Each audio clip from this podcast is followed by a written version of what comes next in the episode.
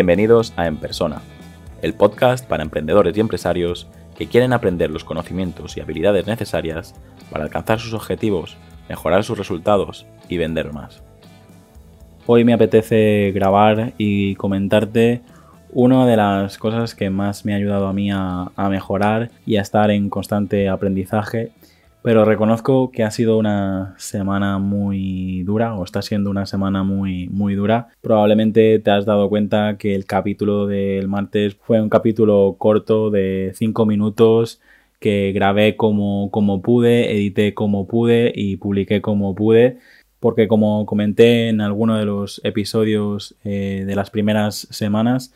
al final eh, no todas las semanas son fáciles, tanto a nivel eh, profesional como a nivel personal y tenemos que estar dispuestos a, seguir grabando y a seguir creando contenido. El capítulo del martes se titulaba ¿Cómo debe hablar tu marca? Y reconozco que sobre identidad verbal y sobre naming podría hablarte durante horas y sin embargo solo tenía media hora para grabar el episodio, para editarlo, para publicarlo y reconozco que no me siento nada orgulloso de, hacer capítulos así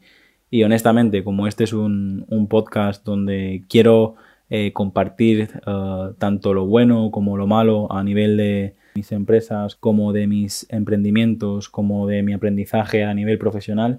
Por lo tanto, me parece bien compartir con, vosotros pues que esto no, no es sencillo y,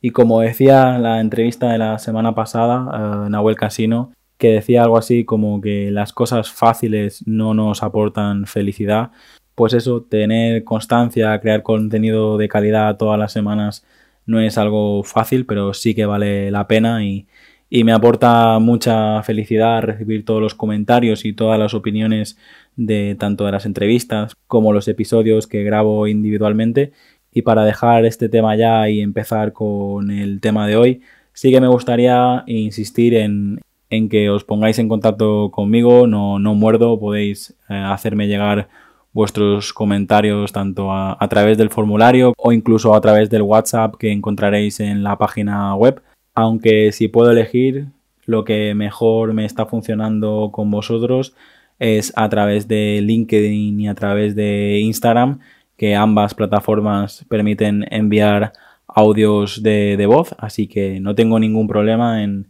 recibir vuestros audios a través de Instagram o a través de LinkedIn. Incluso si me dais permiso, podría poner la pregunta que me hacéis a través de Instagram o LinkedIn en, en, el episodio, así todo el mundo la escucha y luego yo podré responderla públicamente.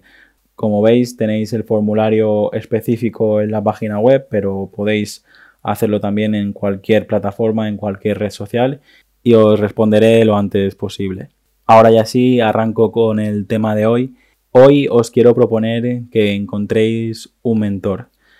Es verdad que en la época en la que estamos es complicado encontrar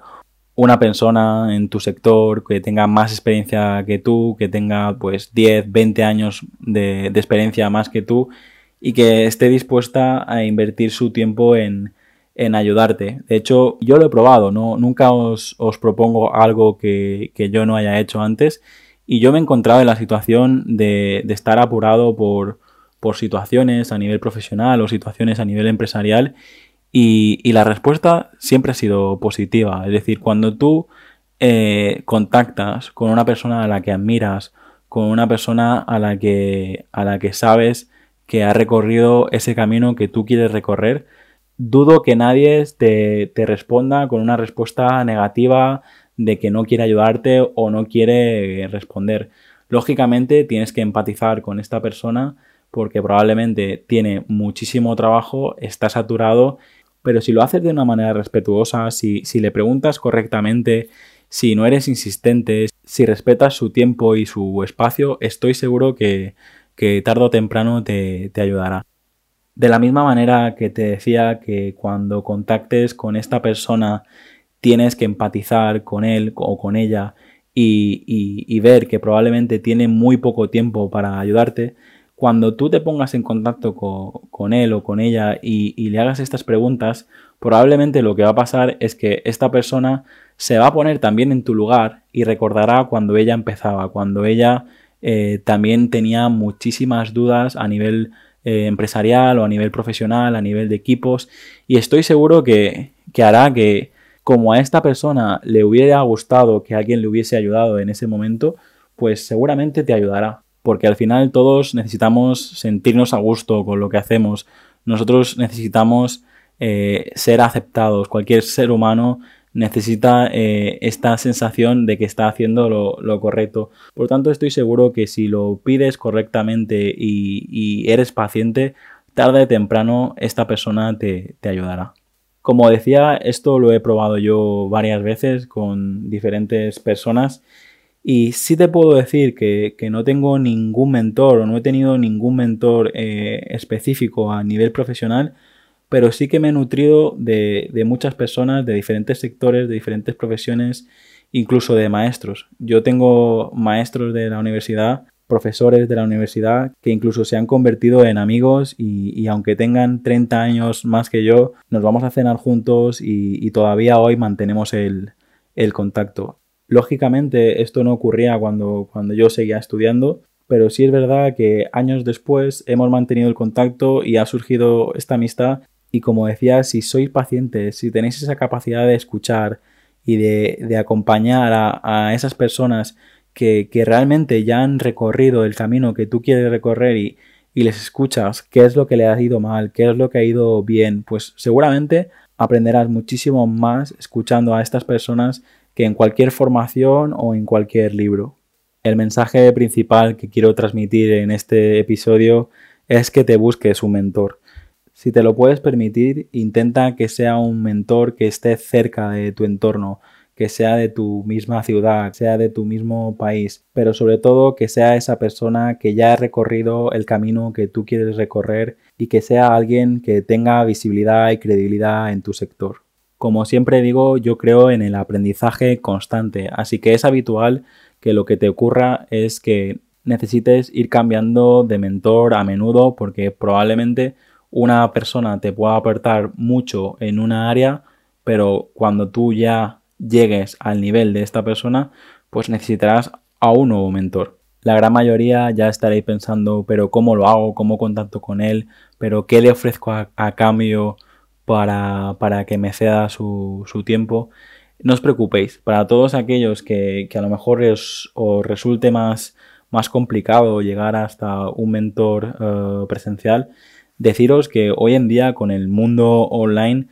es muy fácil tener un mentor. Os comento lo que hago yo, es decir, yo sigo diferentes podcasts, sigo diferentes blogs, sigo a diferentes autores de libro. Al fin y al cabo, un autor de un libro que, te guste es un mentor. Se puede llegar a convertir en, en, un mentor para ti porque si tú tienes un autor o varios autores favoritos que cada vez que salgan un libro, tú te compras su libro y te lo lees y lo devoras y tomas apuntes y absorbes todos sus aprendizajes, todo lo que él comenta, es muy fácil que tú aprendas lo que él sabe y vayas evolucionando. Todo lo que te estoy compartiendo hoy en este episodio te lo comento porque lo he hecho yo lo he vivido yo. Probablemente los últimos 10 años me he leído más de 200 libros y es así como he aprendido. He hecho cursos en universidades, he hecho cursos en escuelas privadas, pero de verdad, como más he aprendido y como más noto que he avanzado hacia mis objetivos,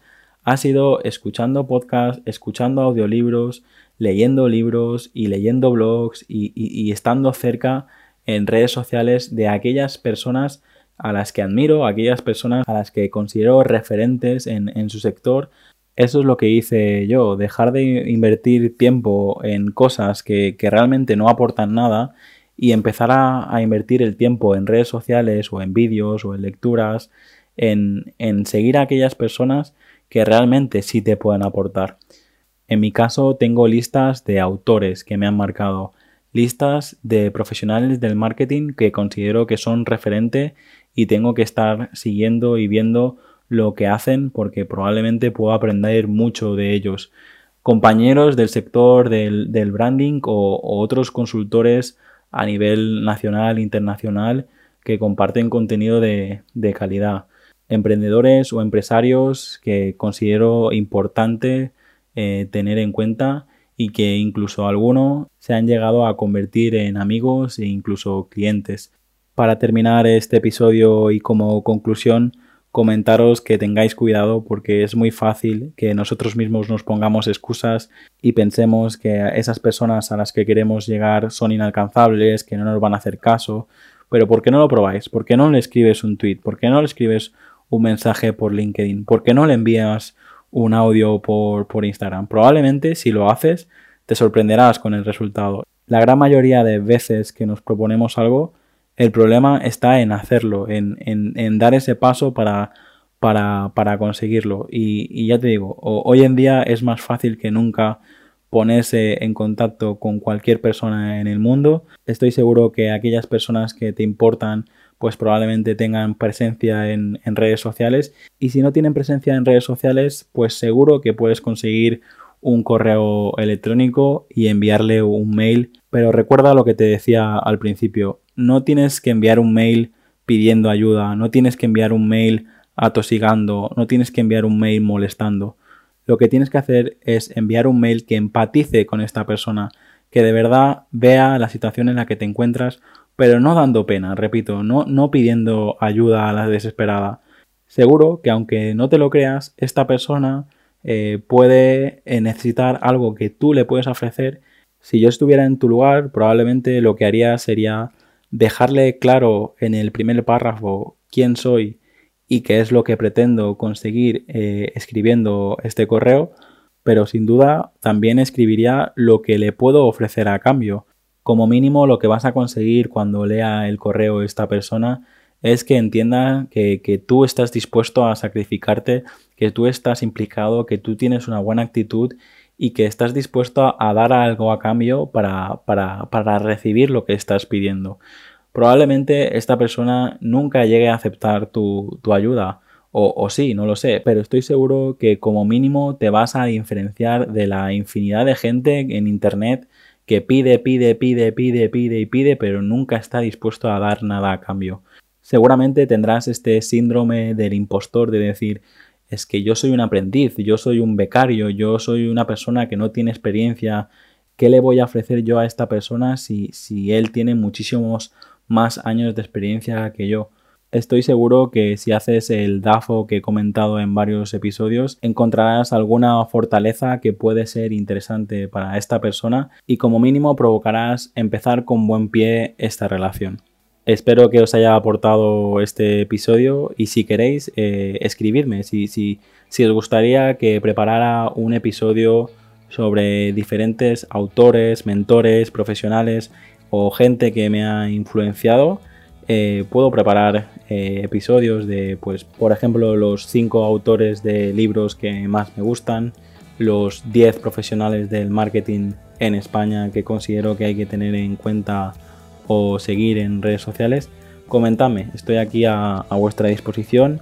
y como siempre digo, no os quedéis solo con este episodio, echadle un vistazo a todos los otros episodios del podcast, echadle un vistazo a todos los artículos del blog. No dudéis en suscribiros al canal de Telegram y así recibiréis en vuestro móvil todos los miércoles por la mañana los contenidos de la semana.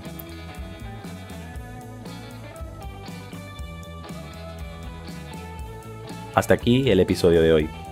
Muchas gracias por escucharlo.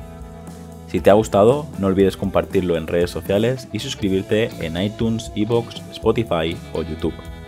Para enviarme tu opinión sobre el podcast, escríbeme al formulario que encontrarás en jaumopuyolcatjon.com barra contacto. Encuentra este y todos los demás episodios en enpersona.com.